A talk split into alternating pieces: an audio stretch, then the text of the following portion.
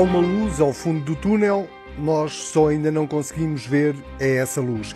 E é preciso ganhar em abril a liberdade que queremos ter em maio. São duas declarações que marcam esta semana, mais uma de combate à pandemia da Covid-19 uma do Primeiro-Ministro, outra do Presidente da República.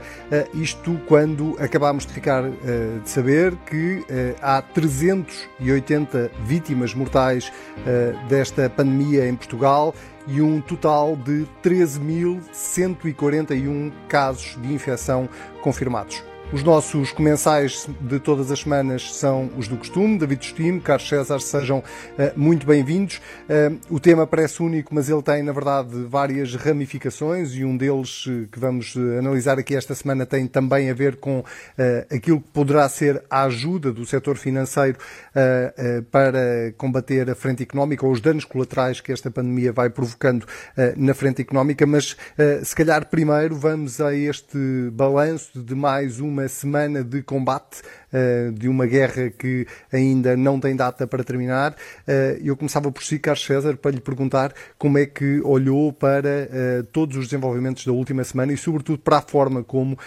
Portugal tem estado a lidar com esta pandemia. Boa tarde. Eu creio que nós temos feito aquilo que está ao alcance de um país com as nossas capacidades e temos-lo feito, aliás, uh, com melhor desempenho do que muitos outros. Uh, temos feito bem, mas naturalmente uh, é preciso mais e é preciso melhor, como em quase tudo na vida. Claro que temos insuficiências e claro que vamos continuar a tê-las, só quem não quer saber do que está a acontecer por todo o mundo é que acha isso. Basta ver, por exemplo, as imagens de médicos a utilizar o plástico de sacos do lixo para se protegerem no Reino Unido ou nos Estados Unidos da, da América, para percebermos que as dificuldades são de todos, inclusive dos países que são uh, mais poderosos. Uh, claro que temos que fazer sempre mais. Uh, claro que temos que ter um melhor desempenho, mais meios, mais capacidades. Claro que, no caso de máscaras, temos que tender para a sua generalização, mas temos que ter consciência que as suas capacidades, por exemplo, de fornecimento, são limitadas e que não podemos, por exemplo, uh, afetar na sua distribuição as prioridades que devemos dar aos grupos de risco e aos profissionais de saúde uh, e outros grupos que são vitais uh, neste combate. Uh, claro que temos que agilizar a capacidade de testagem e o sistema de vigilância para, para detectar, para isolar, para testar contactos, para ajudar preventivamente, para monitorizar grupos de risco. Ainda hoje sabemos, por exemplo, que já foram feitos desde 1 de março mais de 130 mil uh, testes. Isso é mais do que a Coreia uh, e, e, quase tantos como a Alemanha. Uh, claro que temos que melhorar a nossa capacidade hospitalar. vejo, por exemplo, eu estou nos Açores, claro que é melhor e que é fundamental melhorar a comunicação com as regiões autónomas, especialmente em domínios de colaboração, e com as autarquias locais, em domínios de articulação. Claro que é preciso tomar uh, mais medidas, do, digamos, do ponto de vista económico. Nós temos que desenvolver os mecanismos que salvem agora o maior número de empresas uh, e depois recuperarmos o maior número delas. Quando se fala de empresas, fala-se de riqueza nacional, de empregos, fala-se do presente, fala-se do futuro, e quem fala de empresas fala naturalmente de sistemas logísticos e, e de serviços públicos. E temos que ter consciência que, por exemplo, estão em campo centenas de medidas. O governo já tomou, não, não foram dezenas, centenas de medidas. Quase não há dia que não sejam uh, aditadas novas medidas ou corrigidas algumas uh, daquelas uh, que estão em curso. E muitas delas com o contributo dos partidos da oposição, inclusive do PSD, que também fez um conjunto de apresentações de medidas aliás, numa boa postura. Uh, o que acontece, e o que aconteceu no caso, é que a maioria das medidas propostas já estavam aprovadas ou em execução, mas outras foram uh, úteis e são importantes alertas. Uh, outras são das responsabilidades das câmaras municipais, outras ainda da União Europeia. Mas, como digo, todos os dias estão a ser promulgadas, publicadas, implementadas novas medidas do governo, linhas de crédito, uh, aos mais variados níveis, em setores que vão desde o comércio, aos serviços, uh, aos transportes, abrangendo já questões com os sócios gerentes, com os trabalhadores independentes, enfim, uma diversidade enorme de propostas que, evidentemente, vão implicar que o investimento e aquilo que temos a pagar será algo muito diferente daquilo que tínhamos até previsto numa situação naturalmente de normalidade. Uma coisa é certa, com as medidas que temos que tomar, o endividamento público e privado vai subir e as capacidades para o satisfazer, quer do Estado, quer das empresas, quer das pessoas, vão ser muito frágeis.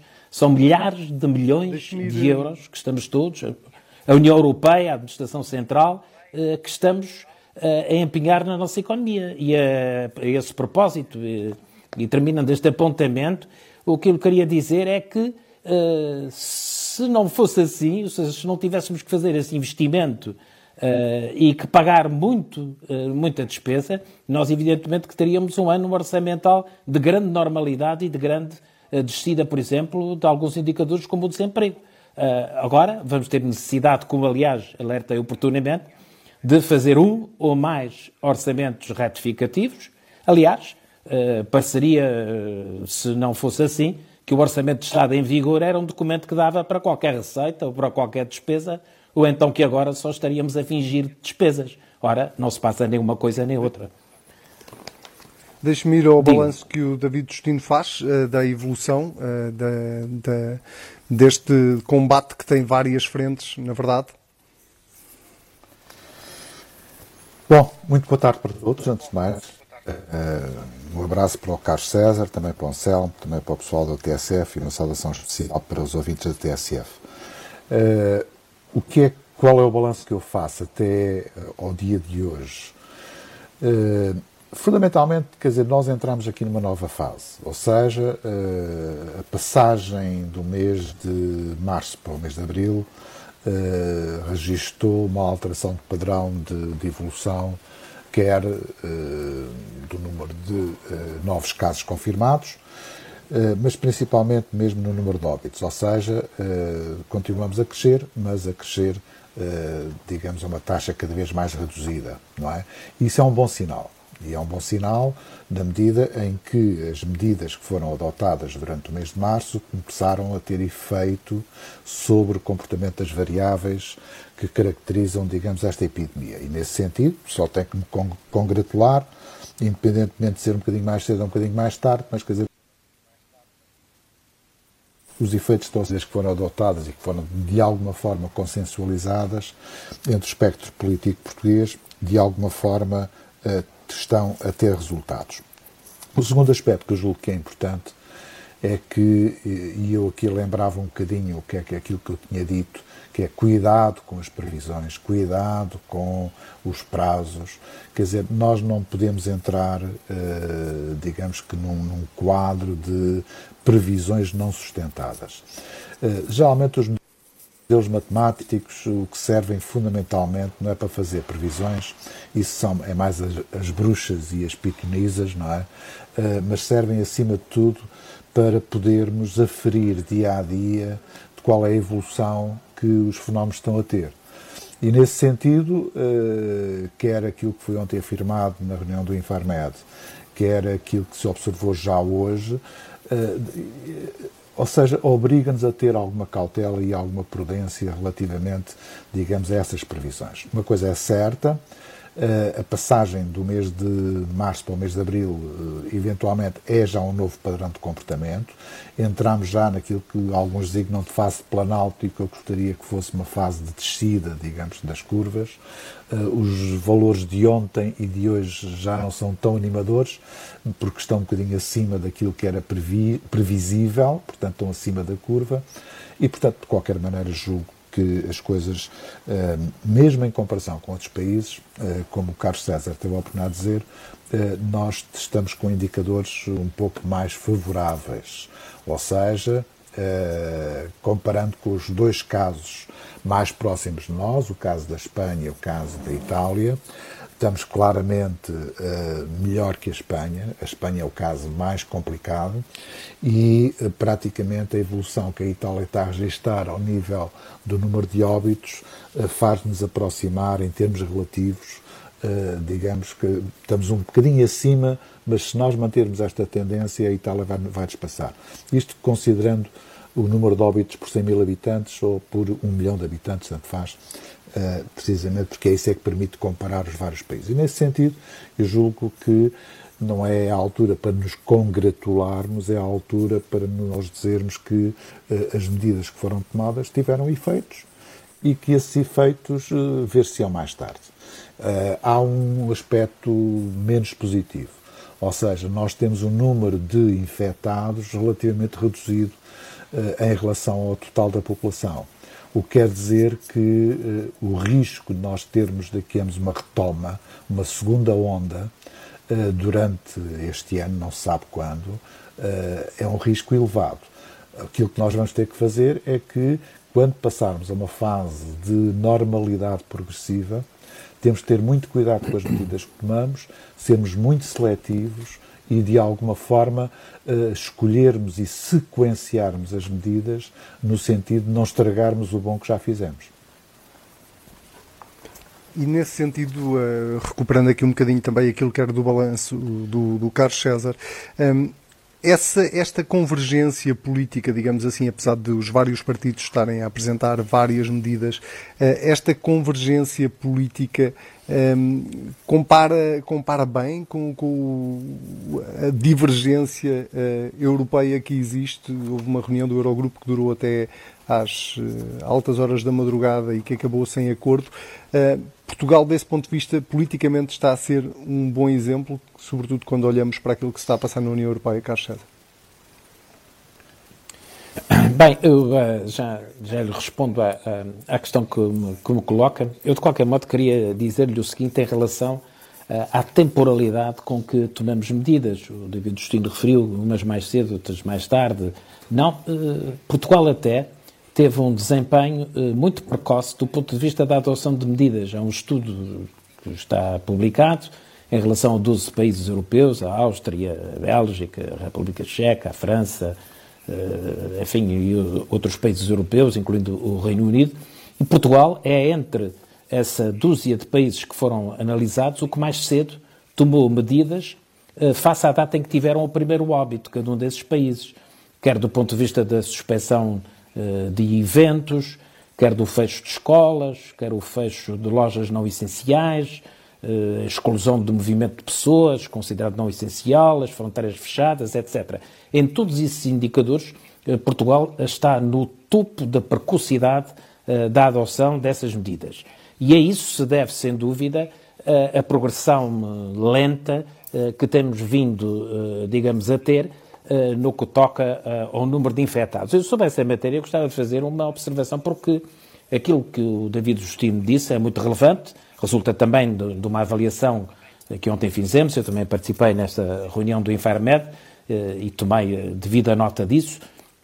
Mas eu gostava de, de, fazer esta observação: é que, no que toca a este problema da contenção versus imunização, uh, bom, a ideia, como se sabe, é de que quanto mais infectadas as pessoas tivermos, maior será a imunização uh, que o país uh, terá. Se é que isso é uma garantia e por quanto tempo, mas veremos. Bom, a taxa de variação de, de, dos casos eh, que nós temos infectados, evidentemente, manter-se-á em queda e assim continuará se nós mantivermos as atuais eh, medidas e os atuais cuidados. E também já sabemos, quanto menor for essa curva, eh, mais tarde será a retoma, o menor o número de imunizações naturais. Mas a questão é saber o, o que fazemos do ponto de vista ético do ponto de vista político e também das consequências, quer sanitárias, quer económicas, quer sociais, eh, para fazer crescer a imunidade natural eh, de grupo sem exponenciar o crescimento de infectados e que é, como quem diz também, o crescimento de óbitos. Isso é um grande desafio. Ou seja, como agir controlando os danos eh, é a questão, pois as vacinas só uh, surgirão, como se sabe, lá para meados do ano que vem, ou como se estima, lá para os meados uh, do ano que vem. Bom, há algo que, do ponto de vista ético, eu não gostaria que o meu país fizesse. Uh, ainda ontem ouvi um, um comentador uh, que gosta muito de, de, de afrontar a sensibilidade, uh, que dizia algo que na prática era de quem queria comprar o tempo e a imunidade utilizando a morte como moeda. Ora, eu não estou muito disponível para pensar que essa seja uma conduta adequada.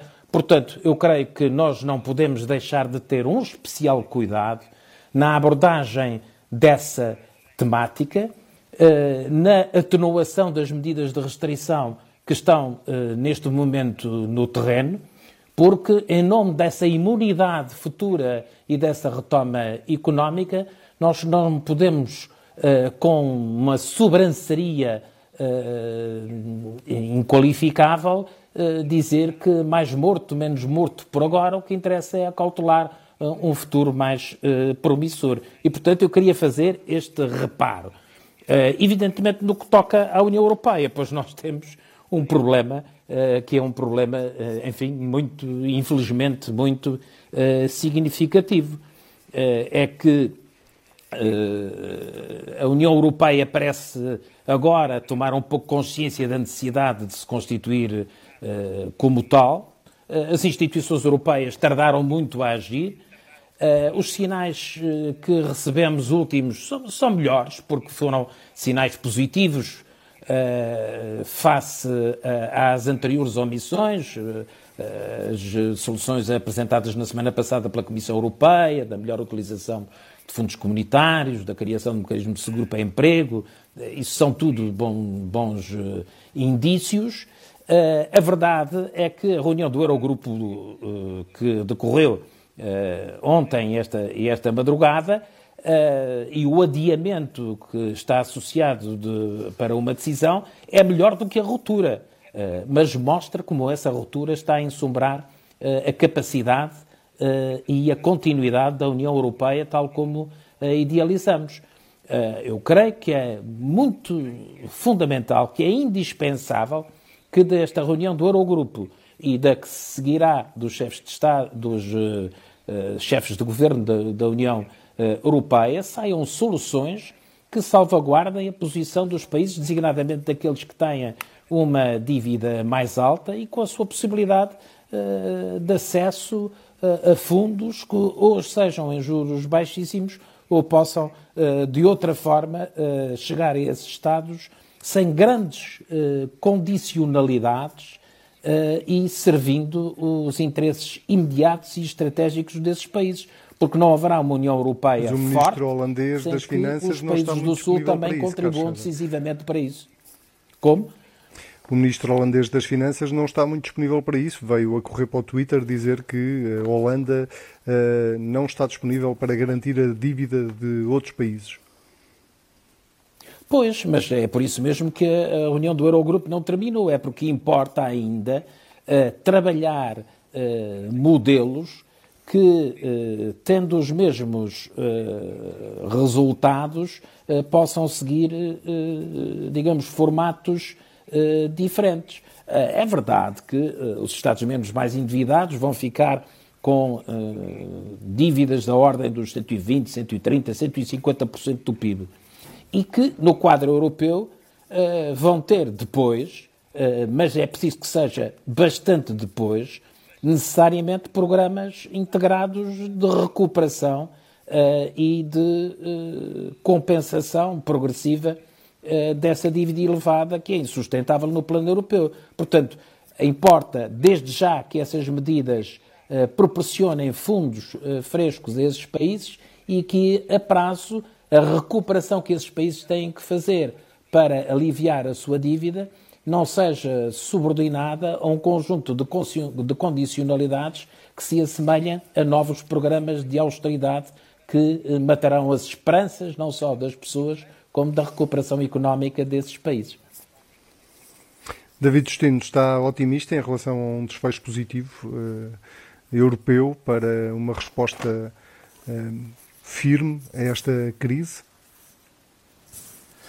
Não, vamos lá ver uma coisa. Uh, pegando na, na, na, pergunta inicial, o confronto entre aquilo que tem sido a experiência portuguesa de alguma ideia de compromisso e de alguma união em torno, digamos, do combate ao coronavírus, uh, face àquilo que a Europa está a fazer.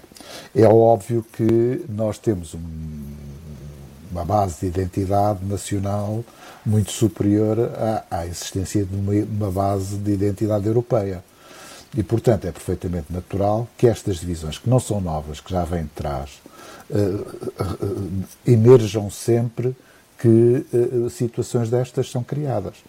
E, portanto, eu percebo isso perfeitamente. E, portanto, isso demonstra que nós, da Europa, não podemos esperar muito mais do que o recurso a mecanismos já instalados eu tive a oportunidade de chamar a atenção, precisamente, penso que na semana passada, de que há mecanismos disponíveis para que se possa uh, recorrer a apoios e mecanismos de solidariedade, neste caso financeira, aos Estados-membros. Agora, uh, o problema que se põe é que, eu volto a dizer, os corona bonds ou os, os eurobonds, etc., demora tempo. E, portanto, é necessário, é necessário recorrer aos mecanismos existentes, tanto quanto possível, de forma a evitar que uh, as dívidas soberanas de cada um dos países membros, em especial aqueles que têm as dívidas mais elevadas, possam ficar expostos aos mercados internacionais. E esse é que é o problema, é que se a Europa não tem consciência, e se os Estados europeus não têm consciência de que uma nova crise das dívidas soberanas vai afetar todos, embora possa começar por dois ou três, mas vai afetar todos, vai afetar toda a Europa, vai afetar todas as economias europeias. E, portanto, não vamos começar, uh, digamos que, a ignorar precisamente que, e aí subscrevo aquilo que o Carlos César disse, na verdade a Europa está, uh, está-se a atrasar e, acima de tudo, está-se a atrasar o que é que a China já está a fazer. Vejam o que é que os Estados Unidos estão a fazer. Uh, e, portanto, nós temos que, em nome da Europa, e em nome do futuro da Europa e da União Europeia, nós temos que encontrar aqui mecanismos que salvaguardem não só o, o, o enfrentar da crise, mas acima de tudo a saída da crise. E nesse sentido, uh, nem sobre o enfrentar a crise nós temos um consenso, e sobre a saída da crise ainda muito menos. E isso é que me preocupa muito mais. Ou seja, não há uma visão de médio e longo prazo sobre o que é que vai ser a Europa num mundo que é cada vez e continua a ser mais competitivo, eh, com fatores contingentes, nomeadamente no eh, caso da epidemia, um fator contingente, mas há outros fatores contingentes ao nível dos mercados financeiros, etc. Se a Europa não se prepara e não consegue elaborar um plano que possa, no fundo, apontar para os próximos 10, 15, 20 anos, então, obviamente, nós vamos ser submergidos pela maior competitividade dos nossos parceiros internacionais, não é? E, portanto, sobre isso, eu, eu julgo que, hum, enfim, não, não há grandes divergências sobre isso. Uh, uh, o ponto que eu gostaria de, de, de, pensar é que, tal como a Europa precisa de uma estratégia de médio e longo prazo, também Portugal precisa. Ou seja, nós neste momento estamos centrados e bem sobre o combate à crise epidémica. Sabemos que os tempos próximos, em termos de economia, nós vamos ter que pagar isto e vamos pagar um, um preço elevado. E, portanto, é bom também que nós possamos ter, eh, digamos, medidas eh, que possam, eh, enfim, atacar precisamente este curto prazo. Mas é muito importante que uh, comecemos desde já a pensar sobre como é que vamos sair da crise. Ou seja, quais são os setores que têm que ser privilegiados, o que é que é necessário fazer uh, em termos de médio e longo prazo relativamente ao modelo de desenvolvimento que Portugal pretende para si. E, portanto, esses são, quer dizer, nós temos, infelizmente, nós temos que fazer isto tudo ao mesmo tempo. Ou seja, não podemos ir a uma coisa de cada vez. O foco, obviamente, tem que estar primeiro na crise epidémica, depois na crise económica e depois na chamada saída da crise. Mas vamos ter que fazer estas três coisas ao mesmo tempo, precisamente para que não andemos sempre atrás do prejuízo. E, e, e, é nesta perspectiva que eu julgo que, para já, o PSD apresentou um conjunto de medidas eh, e as medidas são propostas, são contributos, não é nenhum plano alternativo, não é? Não, não, são, são contributos para se encontrar estas medidas de curto prazo. E da mesma forma como fez de forma, eu diria quase que com alguma serenidade e alguma boa vontade atual eh, relativamente às, às, medidas económicas, era bom que no prazo de um, dois meses começássemos a, a, também a, a, refletir sobre um plano de médio e longo prazo sobre por onde vai a economia portuguesa e por onde é que vai a sociedade portuguesa em geral, não é? E, portanto, uh, infelizmente nós não podemos estar a segmentar ou a compartimentar cada uma destas perspectivas. Temos que gerir as três ao mesmo tempo eh, e, nesse sentido, o PSD também, julgo que está disponível para dar os seus contributos relativamente a esse plano para não só combater a crise, mas para sair da crise. É? Nesse plano de médio e longo prazo de que fala um, eh, o, o, David Justino, Carlos César, um, há um papel que é fundamental, que é o papel dos bancos, um, e tem havido vários apelos uh, de vários responsáveis políticos, a começar pelo próprio Primeiro-Ministro, que deve ter sido o primeiro, provavelmente, a fazer esse apelo, para que os bancos portugueses respondam uh, e ajudem, neste momento, as famílias e as empresas portuguesas, tal como foram ajudados no passado. Ora, a semana passada há uma frase que marca definitivamente o debate político, que é de Rui Rio, quando, para além de fazer este apelo, ou de repetir este apelo, alerta também para o facto de os bancos, num ano como este, não não deverem apresentar lucros. Ah, queria-lhe perguntar as duas coisas. Pedir-lhe, por um lado, uma reação a esta posição de, de, de, do PSD, do Rui Rio, ah, que é, no fundo, uma posição partilhada pelos partidos à esquerda, mas também ah, pela, pela resposta que os bancos têm dado até agora a estes apelos. Sim, eu acho que a posição da banca neste contexto atual e no contexto eh, da recuperação que se uh, terá que processar com, com a maior eh, brevidade, logo que existam condições para a reativação de alguns setores vitais de, da nossa economia, uh, esse papel da banca é, é fundamental e, e é central. Desde logo porque deve estar associado à capacidade também que a União Europeia venha a revelar eh, para apoio aos setores financeiros que eh, eh, dão assistência nos diversos países. Nós temos que reconhecer que a União Europeia está a viver uma situação totalmente inesperada, vê-se confrontada com um inimigo que a obrigou não só a fechar-se ao mundo, mas também a ver os seus países fecharem-se, cada um deles as suas fronteiras, num movimento contra a natura, e isso não é só um movimento de mobilidade de pessoas, é um movimento de mobilidade eh, de mercadorias é um movimento de isolamento económico eh, de cada um dos países e de grande fragilização eh, por isso mesmo, visto que sem essa comunicação a Europa não é capaz. Mas do ponto de vista destas respostas é evidente que o setor financeiro, e em especial a banca, tem um, um papel central. E eu creio que isso já tinha sido feito antes do, do líder da oposição o fazer, mas é importante insistir uh, numa convocação para uma atuação solidária, sem ser suicidária, da banca uh, no socorro uh, das empresas e das famílias na situação atual e nos planos de recuperação de cariz mais estratégico da nossa economia e do funcionamento social. Alguns bancos já introduziram medidas por iniciativa própria complementares ou em antecipação a decisões que foram tomadas no âmbito governamental, por exemplo, moratórias para o crédito à habitação, às empresas, suspensão de pagamentos de créditos pessoais. E para além dessas suas iniciativas, existem já aprovadas pelo Governo, algumas já em curso e outras a operacionalizar nos próximos dias, com designadamente linhas de crédito que são de milhares de milhões de euros. Portanto, a banca tem aqui um papel veículo e um papel por iniciativa própria absolutamente fundamental. E também tem havido um diálogo que eu creio que já é reconhecido e que agora é mais visível, mas que já não data destes dias, entre o Governo e o setor financeiro e as instituições bancárias que têm dado frutos e, em função desse diálogo, é que muitas das medidas foram desenhadas e aprovadas.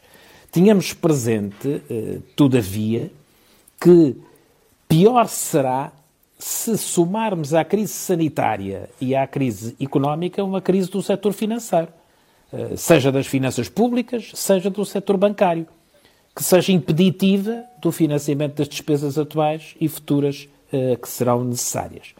Eh, cuidar de uma coisa, da crise sanitária, e monitorizar e fiscalizar com grande rigor a outra, a crise económica e a crise social, é absolutamente necessário. Portugal não estará em condições de voltar a socorrer, para além da saúde pública e da economia, simultaneamente a banca, como aconteceu no passado. Pelo que tudo, o cuidado é pouco.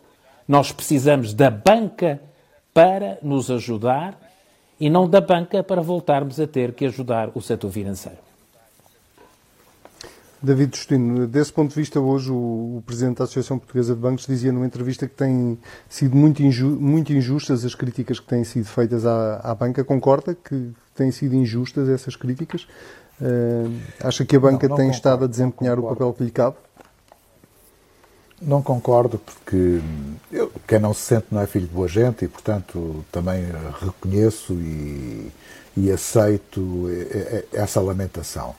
Agora, aquilo que nós temos de dizer é que, na verdade, a intervenção do Dr. Rio teve os efeitos que eram desejados. Precisamente quando nós tínhamos conhecimento, quer dizer, não, não se tomam, não se dizem estas coisas por dar cá aquela palha. Uh, se o Dr. Rui Rio teve a oportunidade de ser enfático na forma como se dirigiu ao problema de algumas operações bancárias, é porque tínhamos conhecimento do que é que estava a ser feito por alguns bancos. E, portanto, eh, já no pacote de medidas que nós adotamos, aquilo que nós pretendemos, único e simplesmente, é que haja ponderação e que haja precisamente, eh, digamos que não se vá aproveitar a necessidade de recurso ao crédito para obter, eh, digamos, resultados acima daquilo que é aceitável numa situação destas. E, portanto, nesse aspecto, eu acho que a banca uh, acabou e os dirigentes da banca acabaram por uh, acalmar um bocadinho, não é? Relativamente a isso, embora eu considere que uh, as medidas que o governo adotou não são, na nossa opinião, suficientes. E isto porquê? Por exemplo, não se podem cobrar juros sobre juros. Não se podem, uh, não se podem, por exemplo, ter taxas, uh, taxas finais, uh, as chamadas TAEGs, superiores a 3%, como já estava a acontecer.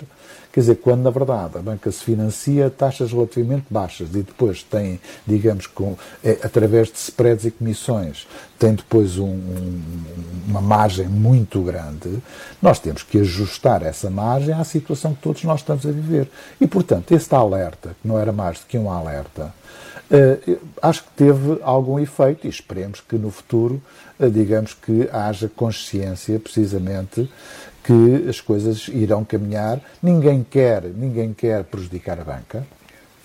Isso é. Sabemos que eh, a banca, face ao, ao mal parado e face ao incumprimento, eh, pode ter resultados que não são resultados positivos, mas depois que não se tente tapar esses resultados negativos com, eh, digamos que, um excesso de cobrança relativamente ao serviço que prestam. E, portanto, Aqui é um problema de chamar à ponderação. Eh, não vale a pena estarmos aqui a falar dos lucros avultados, porque não é só os lucros, é, é, são lucros avultados. É o termo que foi, eh, que foi utilizado. E, portanto, são lucros razoáveis que as, organizações devem ter e, acima de tudo, que são perfeitamente lícitos. Não, não, não, vamos cá agora também demonizar a atividade bancária. Agora, como nós já sabemos algumas coisas, nomeadamente dos últimos anos, eh, também devemos ter aqui algum cuidado e é precisamente o alerta que foi deixado na perspectiva de, vamos lá, tentar encontrar aqui um ponto de encontro relativamente à situação que nós estamos uh, uh, a passar. Por uma coisa é certa, quer as empresas, né, em especial as micro e pequenas empresas, estão numa situação relativamente difícil e, portanto, este recurso ao crédito não pode ser, digamos que, o empurrar de situações, algumas delas que já, se, já eram acumuladas para o futuro.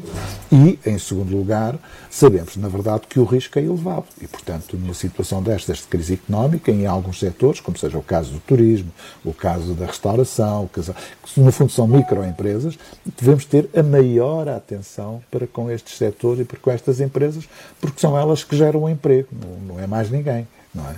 E, portanto, se nós queremos... César, uh, uh, sim.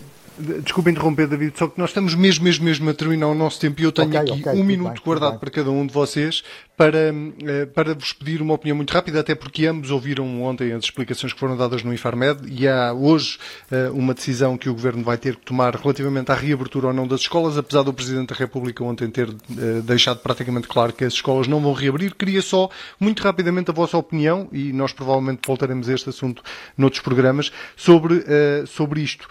Carlos César, é melhor manter as escolas fechadas e continuar o ensino à distância?